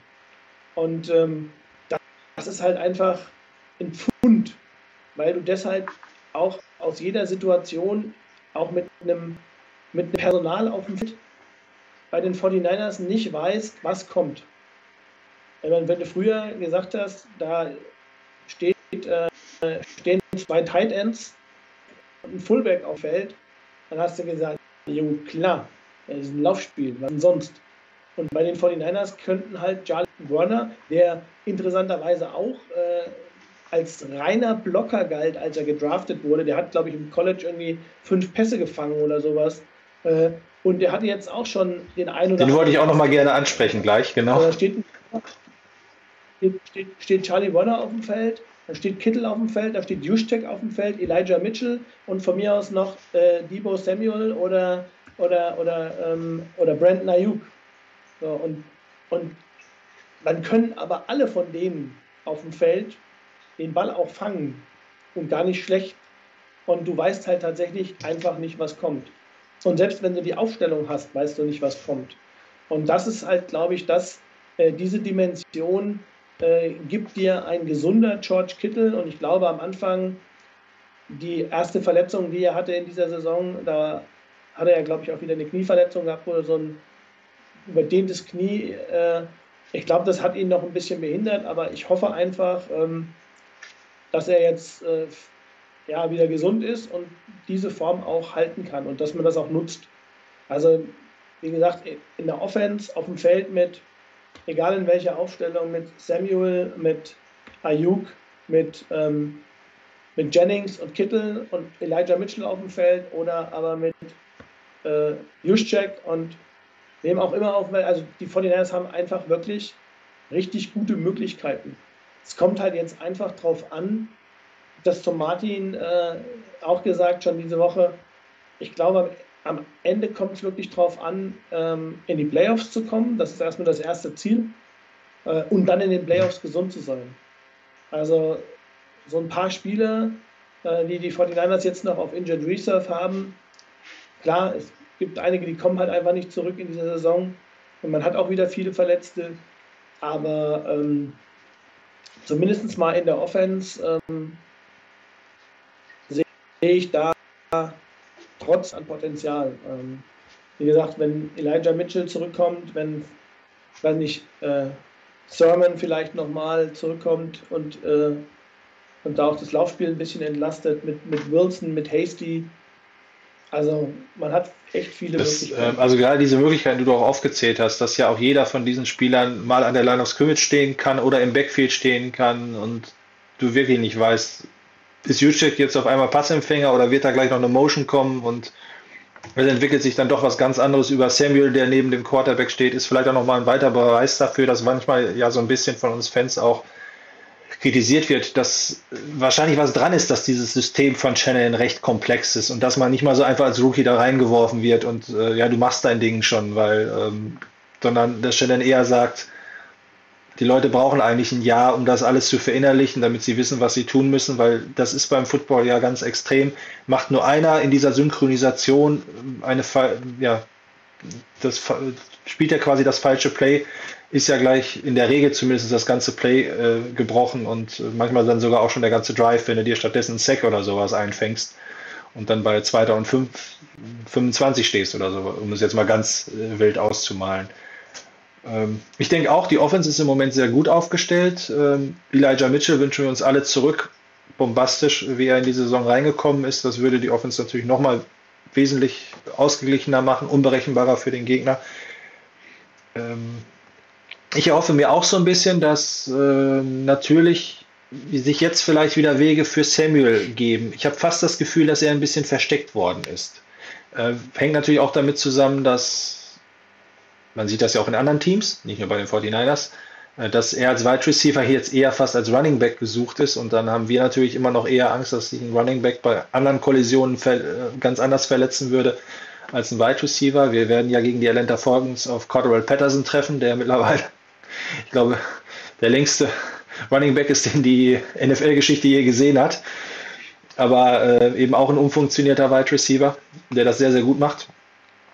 Ähm, den würde ich auch lieber wieder mehr an der Line of Scrimmage sehen und nicht so häufig im Backfield. Und ich könnte mir halt vorstellen, dass er stark davon profitiert, wenn sich mehr auf George Kittle fokussiert. Ich glaube aber fast, dass genau das, was du gesagt hast, die gegnerischen Coaches auch wissen, dass sie sich gar nicht so richtig auf ihn einstellen können. Und es sehr, sehr schwierig ist, ihn eben aus dem, aus dem Spiel zu nehmen, weil er ein unwahrscheinliches Mismatch ist für den Gegner.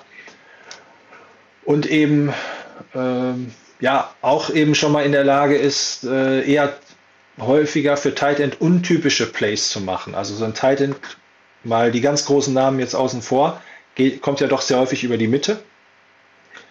Läuft vielleicht mal eine Seam-Route, also einfach nur geradeaus.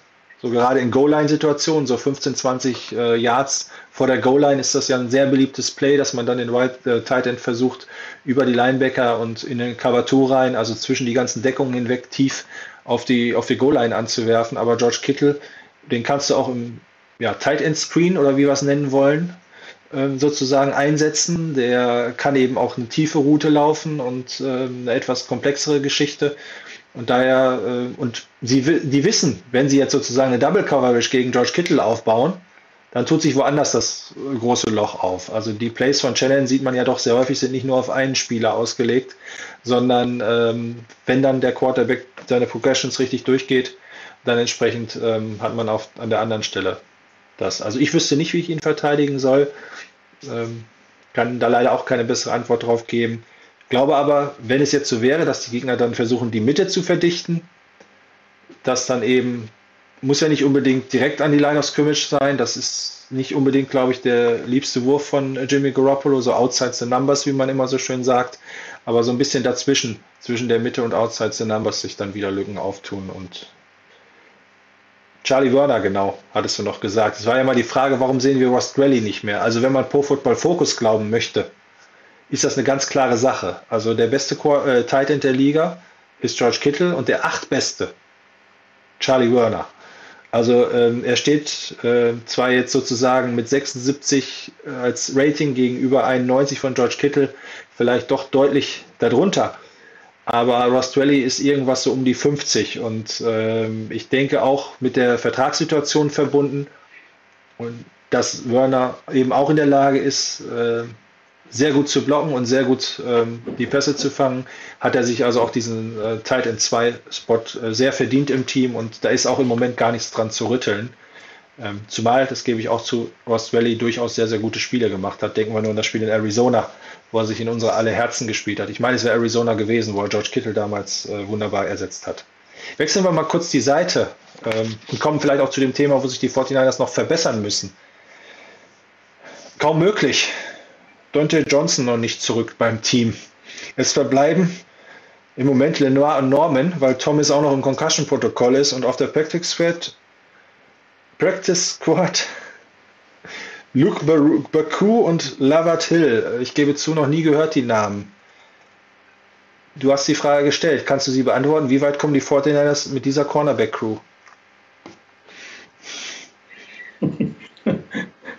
Also ähm, mit denen, die du jetzt genannt hast, glaube ich, wird es dünn. Also ähm, ja, die Cornerbacks. Also wir haben ja eben Embry Thomas schon mal angesprochen. Ähm, das Spiel war jetzt nicht äh, ähm, Pro Bowl verdächtig von ihm, aber ich will ihn auch nicht zu schlecht reden. Also die beiden Strafen, die du eben gesagt genannt hast, äh, zumindest mal die eine war ein bisschen abgerutscht, glaube ich. Ne? Ähm, also. äh, abgerutscht, genau, und dann äh, fliegt auch sofort die Flagge, das ist das, was ich meine. Äh, muss man halt bei den 49ers nicht lange drauf warten. Ähm, aber ähm, ja, das ist so ein, so ein also er hat wirklich echt schlecht angefangen in dieser Saison und hat man auch gemerkt, dass er im letzten College-Jahr nicht gespielt hat äh, und äh, letztes Jahr ausgesetzt hatte und dann gedraftet wurde. Ähm, offensichtlich muss er ja äh, Diomedor Lenoir ähm, muss er überholt haben. Der war am Anfang der, der Saison vor ihm und hat auch gespielt. Ähm, ja, also es darf sich von denen eigentlich keiner verletzen. Ähm, Josh Norman und, und, ähm, und wahrscheinlich würde sogar Dante Johnson auch spielen. Ähm, das lasse ich jetzt mal raus. Der läuft so ein bisschen für mich außer der Reihe. Also mir geht es tatsächlich nicht um die Slot-Cornerbacks, sondern es geht wirklich um die, um die äh, Outside-Corner. Und ähm, deshalb ist äh, einfach ganz wichtig. Josh Norman ist auch kein, kein Top-Cornerback. Ähm, ja, das ist tatsächlich so der Bereich, der mir echt Sorgen macht. Also der mir auch Sorgen macht äh, für eine Situation, wenn wir wirklich in die Playoffs kommen und wir dann auf Teams treffen, die so gute Quarterbacks haben, dass sie das auch ausnutzen können. Also man wird sich da irgendetwas überlegen müssen. Ähm, man hat es ja gesehen was die äh, 49ers gegen die Bengals gemacht haben. Burrow ist kein schlechter Quarterback, ist ein guter Quarterback, der auch die tiefen Bälle werfen kann. Und ähm, ich glaube, gefühlt haben die 49ers äh, 80 oder 90 Prozent äh, mit äh, zwei Safeties gespielt. Äh, ähm, und, und die Safeties haben, ich will nicht sagen, die Mitte offen gelassen wie ein Scheunentor. Die haben sich ganz, ganz häufig äh, darauf konzentriert, äh, den Cornerbacks Unterstützung zu geben äh, ähm, bei der Verteidigung. Und das hat man ja ab und an dann mal, und das hat mich gewundert, dass das nicht häufiger passiert ist, äh, dann irgendwann mal auch, also gerade in, in diesem letzten Quarterjahr auch dann ausgenutzt, indem Pässe auf die Tight Ends kamen, ähm, Pässe auf, äh, den, auf den dritten Receiver. Ähm, das waren so ein paar Dinger, wo man dann noch gesehen hat, die standen echt also da war, weiß ich, hätte sich einen Kaffee kochen können, äh, ganz entspannt den Kaffee trinken können und dann den Ball fangen, weil es halt weit und breit kein Fortinaner Spieler da. Und ähm, das ist halt für mich ein Punkt, das kannst du, glaube ich, in den Playoffs gegen richtig gute Teams dann auch nicht machen. Ähm, da muss Cornerback haben, der in der Lage ist, mindestens einer von beiden ähm, Outside-Cornern auch ähm, 1 zu 1 zu spielen. Und du kannst nicht immer permanent Safety-Unterstützung äh, dahin geben, weil dann stehen einfach die anderen mhm. zu sehr frei. Und deshalb ist das für mich so der, der Problempunkt. Ähm, das ist die größte Baustelle, die die 49ers vor der Saison hatten. Und es ist die noch größere Baustelle, wenn Mosley und Verrett nicht da sind. Ähm, Verrett kommt nicht zurück. Ich, also Mosley muss zurückkommen. Wenn die 49ers eine, eine Chance haben wollen, irgendwie auch ein bisschen was zu reisen, dann muss Mosley fit sein und dann muss Josh Norman da sein und äh, Glück haben, dass. Ich wollte gerade sagen, Josh Norman passt so gut zu dem Thema, was ich jetzt die letzten Minuten ein bisschen durchziehe. Ich habe bei ihm manchmal das Gefühl, gegen die, der hat auch einen Ruf weg. Also, dass er grabby ist und dass er dann eben auch die Strafe kriegt. Ja, klar. Ähm. Norman, Norman ist, ist auch, glaube ich, ähm, müsste echt mal gucken. Ähm, also, er, er galt, glaube ich, nie so als äh, richtig starker ähm, mhm. ähm, Press Corner. Also war, glaube ich, seine Stärke war, glaube ich, eher die, die, das, die Zonenverteidigung und, ähm, und da hat er nicht diese Problematik, dass er mit einem Receiver mitlaufen muss und ähm, ich sag mal, eher so tatsächlich wie Sherman auch, äh, gerade zum Schluss, dass man eher so ein bisschen von, von seinem äh, einem guten Auge profitiert hat und dann auch gesehen hat, wie man den Spieler verteidigt. Wenn du dann ein bisschen langsamer wirst, wird das schon schwierig. Und äh, er ist jetzt auch 33. Ähm, ich glaube, das ist so ein bisschen das Problem bei der ganzen Geschichte. Und ja, am Ende wird es wahrscheinlich vielleicht auch darauf hinauslaufen, gegen Ende der Saison, dass äh, Thomas und, und Lenoir vielleicht auch hier und da mehr Spielzeit bekommen, in der Hoffnung, dass sie sich einfach entwickelt haben über die Saison. Also das ist, wie gesagt, für mich größte Baustelle ja. bei den und vielleicht auch umso bewundernswerter, dass die 49ers bislang zumindest in der Lage sind, diese Schwachstelle auch relativ gut im Spiel zu kaschieren. Also es ist ja nach wie vor so, dass die Defense echt nicht schlecht dasteht, auch nicht schlecht gegen den äh, Pass dasteht. Ähm, aber du hast eben mal von einem fast 50-Jährigen gesprochen. Ich glaube, der wird das gnadenlos ausnutzen. Ja, ja geht, geht tatsächlich nur aus meiner Sicht das siehst du ja auch, wenn, ja. wenn die Quarterbacks Zeit haben, dann wird es böse. Ähm, du musst einen starken, eine starke Line haben. Ähm, du brauchst einen Nick Bosa, der on fire ist. Ähm, ich finde Armstead, das habe ich glaube ich in einer anderen Sendung schon mal, Armstead in der Mitte ähm, als Defensive Tackle gefällt mir deutlich besser als auf Defensive End. Ähm, DJ Jones eine, spielt eine super Saison und Ibo Cam vielleicht noch als äh, derjenige, die fort ist auf Injured Reserve, kommt nicht zurück. Arden Key, ähm, Aumenihu, den sie geholt haben, äh, macht hier und da Plays. Also vielleicht kommt Mo Hurst zurück in der Mitte. Das ist letztlich die Kompensation, die die 49ers haben müssen, um die ein oder andere Schwäche auf äh, auf den, Corner, auf den Cornerback-Positionen äh, irgendwie auszugleichen. Du brauchst einen starken Pass Rush. Äh, Hoffnung wäre vielleicht auch noch, dass Fred Warner noch ein bisschen mehr zur Saison, also, also zur, zur ähm, Form von letzter Saison zurückkehren kann. Er war aus meiner Sicht stärker und war auch in der Coverage stärker und ähm, die Front Seven muss das wettmachen, was möglicherweise. Ja. Vielleicht äh, nochmal auch auf die Cornerback-Situation gesprochen. Ich bin auch der Meinung, was auch andere hier im Radio schon mal thematisiert hatten. Du findest aber auch kein Team, was vier, fünf gute Cornerbacks hat. Also zwei, ein starkes Cornerback-Duo zu haben, ist, glaube ich, schon eine Seltenheit genug.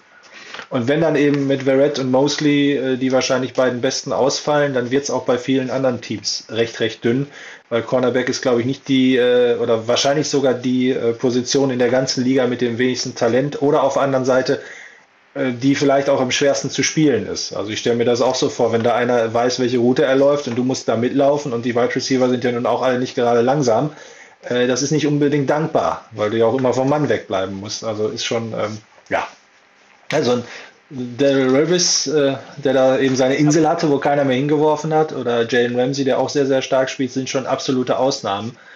Und ähm, vielleicht, zum, weil nicht so ganz konkret auf unser Thema eingegangen sind, aus meiner Sicht, wo sich die 49ers noch verbessern müssen, ist halt nach Möglichkeit die Cornerback-Position, wobei es da fast nur über Erfahrung der jungen Leute geht oder durch äh, eben, dass zumindest Mosley wieder zurückkommt und halt auch im Laufspiel. Also das Laufspiel, ähm, das ist aber klar, das ist meine Binsenweisheit. Das Laufspiel sollte nach Möglichkeit immer funktionieren und das hat mich in den letzten zwei Spielen jetzt auch nicht so extrem überzeugt. Ähm, vielleicht da auch wieder eher Shannon aufpassen, dass er ein bisschen mehr den Lauf callt. Aber es ist auch ein Riesenunterschied, ob da Elijah Mitchell steht oder irgendein anderer. Wo sie sich aber für mich schon verbessert haben, ist eben, sie sind stabiler geworden, sie machen weniger Fehler als gefühlt in der ersten Saisonhälfte. Man sieht es dann eben ja auch, wenn man sich hier einfach nur mal den Saisonverlauf anschaut. Das ist ja doch sehr, sehr grün geworden seit dem Spiel gegen die, ähm, gegen die Bears, würde ich schon sagen. Ähm, und ähm, also da haben sich auf jeden Fall verbessert. George Kittle kommt besser ins Spiel. Man hat halt gemerkt, dass er ja, etwas übertrieben, aber fast Spiele alleine tragen und dann auch mitentscheiden kann. Brandon Ayuk ist immer besser geworden und wenn wir jetzt Divo Samuel, äh, also alle drei mit so Monsterspielen sehen, dann, und der hat ja auch wieder seinen Touchdown gelaufen, also wollen wir auch nicht vergessen, ähm, dann ähm, sind die, also ich finde auch, die 49 sind auf einem sehr guten Weg, ähm, die Playoffs zu erreichen. Über die Chancen möchte ich gleich auch kurz sprechen. Ähm, vielleicht aber du noch mal abschließend etwas, äh, wie würdest du es kurz zusammenfassen? Was hat sich deiner Meinung nach im Laufe der Saison positiv entwickelt? Und ähm, ja, wo müssen sie sich verbessern, beziehungsweise welches Level sollten sie beibehalten? Wenn dir da noch irgendwas Zusätzliches einfällt. Oh, da kannst ja, wie gesagt, verbessern, Cornerback ähm, verbessern, Stimmt. auch äh, ja. in der Pass Protection hier und da in der O-Line auf der rechten Seite. Ähm, da ist äh, Tom Compton, der macht ein gut, gutes Laufspiel. Ähm, im, er kriegt gute, gute äh, Stats oder gute äh, Noten bei Pro Football Focus, habe ich mal irgendwie gesehen. Ich habe aber jetzt auch nicht im Detail drauf geschaut, aber ähm, mein Gefühl ist, Laufspiel deutlich. Ja, und extremer als, als Mike McClinchy. Also, wo man das ja auch immer gesagt hat, aber bei ihm, also man hat es gerade ja. gegen die Bengals gesehen. Er wurde noch für ein Superplay im Laufspiel gelobt und dann war gefühlt für die nächsten fünf Plays zwei oder drei, die er über die rechte Seite Passplays, die er aufgegeben hat, also wo er geschlagen wurde. Hm. Ja. Ich habe schon mal ich habe schon mal gesagt, vielleicht sollte man mal gucken, ähm, ob man ähm, Daniel Brunskill Tackle spielen lässt und Compton auf Guard. Ähm, aber gut, ja, ich bin ganz weit weg davon. Äh, Shanahan muss das besser wissen. Shanahan, die Shanahans haben ihn gedraftet, ähm, damals in Washington und äh, in Atlanta hat er auch unter, unter Shanahan gespielt. Ähm, deshalb ist er so ein, so ein Shanahan-Disciple irgendwie. Ähm, ja, aber da, da gibt es auch nicht viel Möglichkeit, halt schon ein bisschen, bisschen ja, komisch, äh, dass tatsächlich im Zweitrunden Guard es nicht schafft, Bronskill auszustechen, ähm, der jetzt auch keine super Saison spielt. Ähm, auch schade, dass äh, Jalen Moore äh, da, glaube ich, äh, jetzt auch keine Chance hat, Konten auszustechen.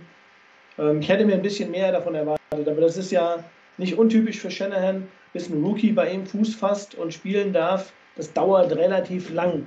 Also er ist da eher einer, der, äh, der nicht unbedingt auf Rookies setzt, äh, und, sondern eher auf einen erfahrenen Spieler und der irgendwie das ganze System besser versteht als einer, der vielleicht äh, physisch ein bisschen stärker ist oder, oder ja. Deshalb, das sind die beiden Bereiche, wo man sich verbessern muss. Wo man sich verbessert hat, ja, ich, ich weiß gar nicht, ob man das sagen kann, aber ähm, insgesamt ist äh, das Niveau geht so ein bisschen auf und ab. Deshalb ist das immer so ein bisschen schwierig, ähm,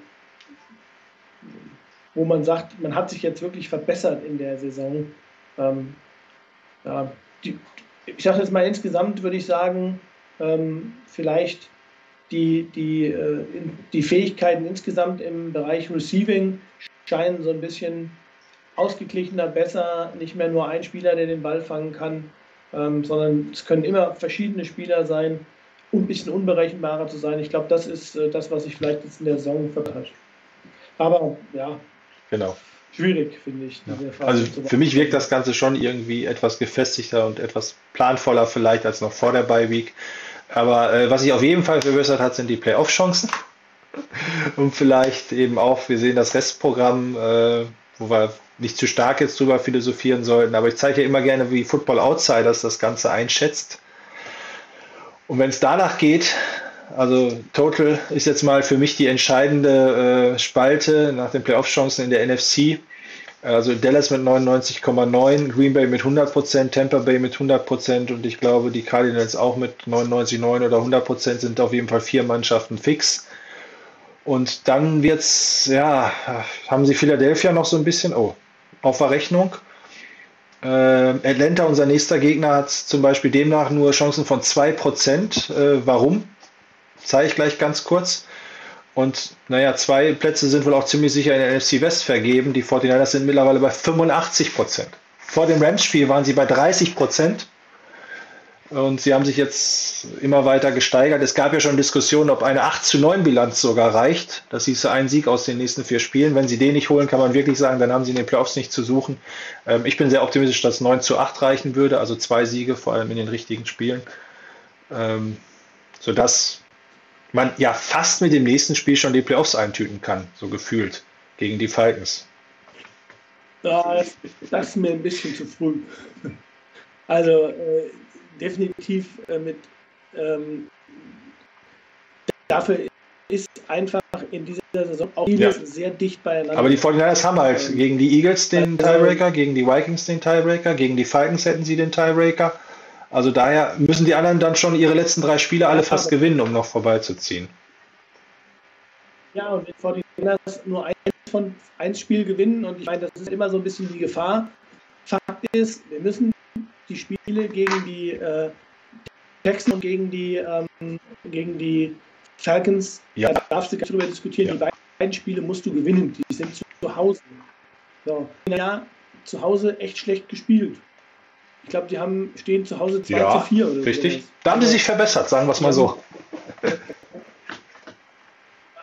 Und äh, von daher ist äh, das so ein bisschen ein Problem.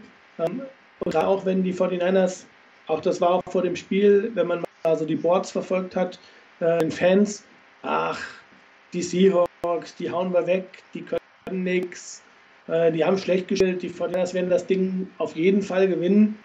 Und dann verlierst du diese Kiste, auch wenn es in Seattle war.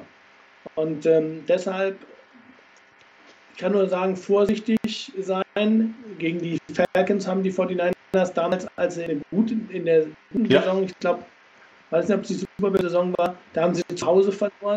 Eine, eins der wenigen Spiele. Äh, Matt Ryan ist auch eine Wundertüte. Ähm, die haben Kyle äh, vor der Draft mega hypten Tight End Wide Receiver. Ähm, also von daher muss man vorsichtig sein und trotzdem musst du diese beiden Spiele gewinnen, ohne Frage. Und dann musst du vielleicht idealerweise auch noch eins der anderen Spiele gewinnen. Die kann man auch gewinnen. Also die Titans haben mich jetzt, obwohl sie vom Rekord her ziemlich weit oben stehen, nicht unbedingt überzeugt dieser Saison.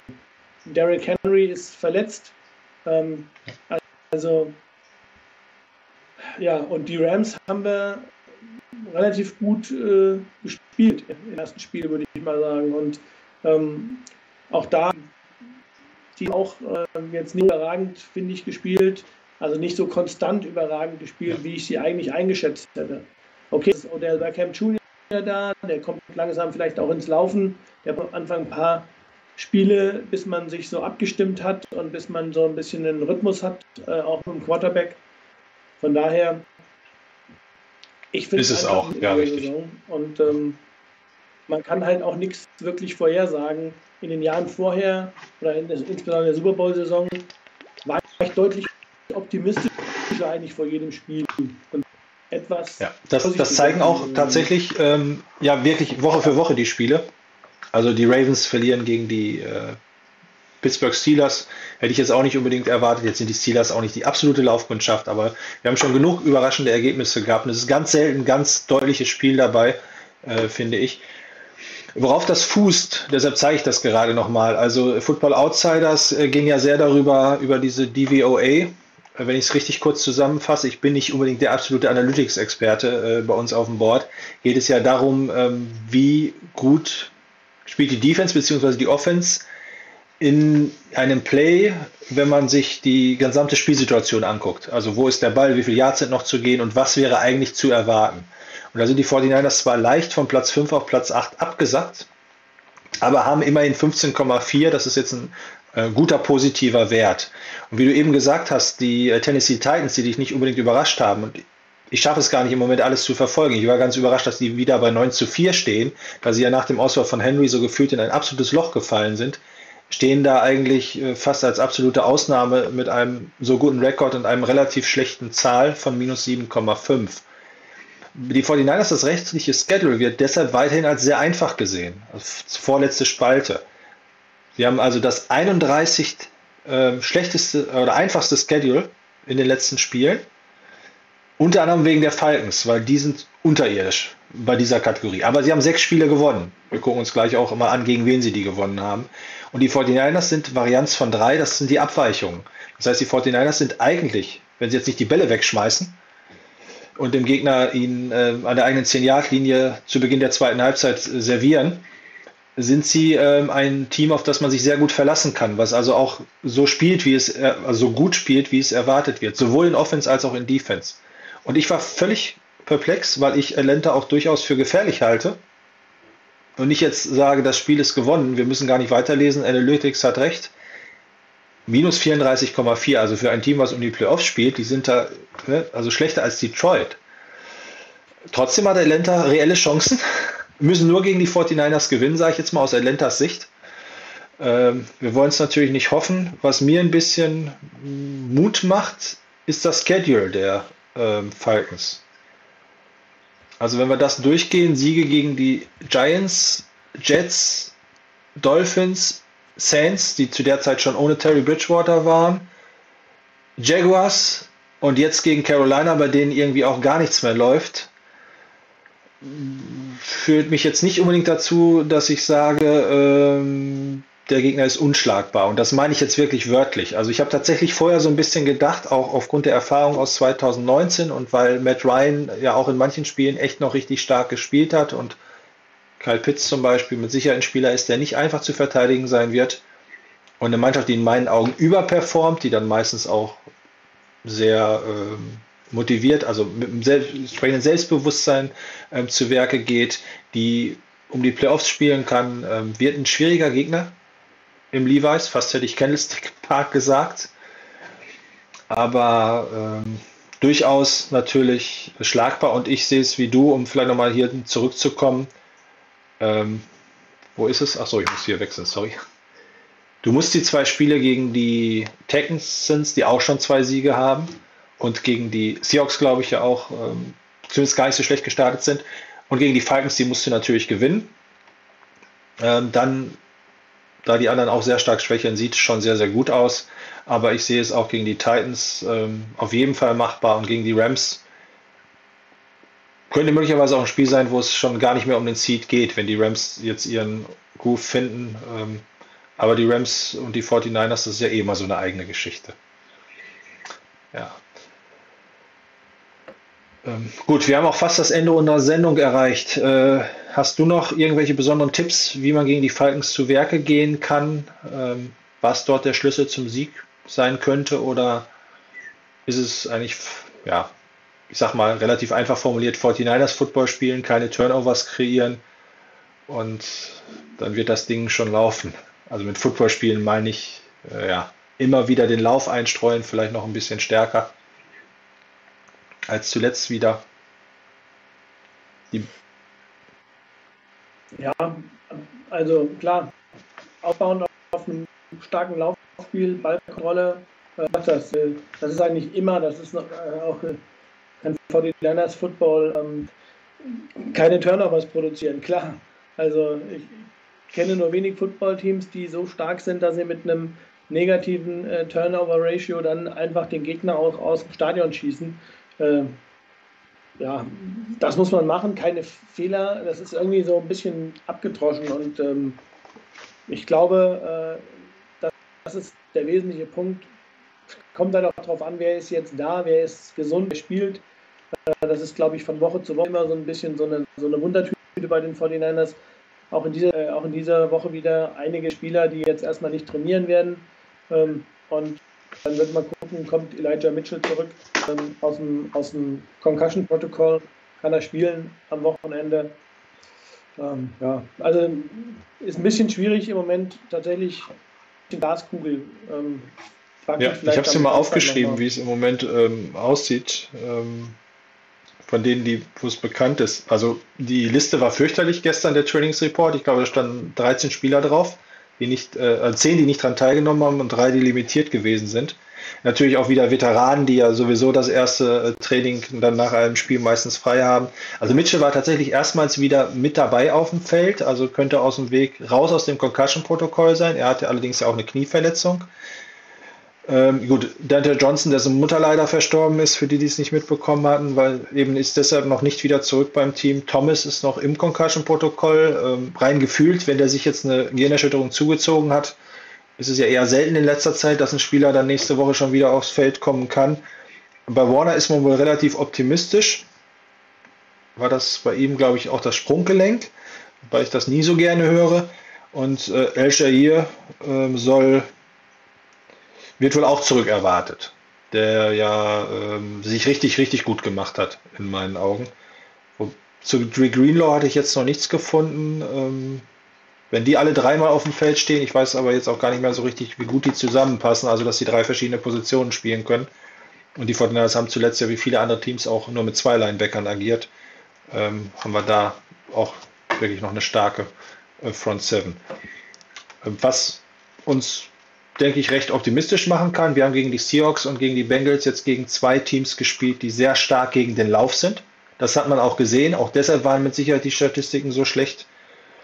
Und die Falcons habe ich da jetzt zumindest nicht auf dem Schirm. Ich finde nicht so schnell die richtige Statistik. Gleich habe ich sie. Das zum Abschluss noch, während du schon mal deinen, deinen Tipp loswerden darfst. Wie geht das Spiel denn aus, Chris? Willst du einen Score hören oder reichen dir Mir reicht auch der Punkteabstand. Punkte also da sage ich, die Fortinanders gewinnen das Spiel mit, äh, mit okay. 17 Punkten. Also das ist für mich, das muss ein klarer, auch ein Statement Sieg her äh, gegen die Falcons. Ähm, das, das, ich will nicht sagen, aus dem Stadion schießen ist zu viel, aber äh, da müssen die 49ers auch mal zeigen, dass sie ein Spiel auch anders entscheiden können, äh, als sie es bisher in, in, hier und da gemacht haben jetzt äh, in den Spielen, sondern auch mal ein klares, deutliches, einen klaren, deutlichen Sieg einfahren können. Ich glaube auch die Chance haben sie. Also ich gehe jetzt mal davon aus, dass dort auch äh, die wesentlichen Spieler fit sind und spielen können und ähm, also im Mitchell, Warner, Al-Shair, ähm, vielleicht auch äh, die Cornerbacks zumindest so sind, dass, äh, weiß nicht, wenigstens Norman, äh, Lenoir, Williams, John, vielleicht auch Embry Thomas äh, zumindest nicht, vielleicht nicht starten muss, aber, aber spielen kann. Weil ja, dann musst du, musst du, dann musst du einfach mal dieses Spiel klar für dich entscheiden. Punkt. Ja. Also ähm, ich glaube auch, dass es ähnlich laufen wird. Vielleicht eher ein paar Punkte weniger, plus 13 oder so. Wäre jetzt aber eben halt aufgrund dessen, dass die Falcons ähm, ja halt ein paar Spieler haben, auch in der Offense, die wissen, wie es geht, nicht ganz überrascht, wenn es für die 49ers doch ein bisschen schwieriger wird. Sorry, aber da verlässt mich zum Schluss doch glatt die Stimme. Übrigens, die Defense äh, im Rushing ist nur auf Platz 23. In dem Sinne, äh, bleibt alle gesund. Bei mir wird es auch nur ein, ein, Krümel im Mund gewesen sein. Ich wünsche dir, äh, Chris, ähm, oder bedanke mich auch dafür, dass du dabei warst. Ich wünsche euch allen noch eine schöne Restwoche.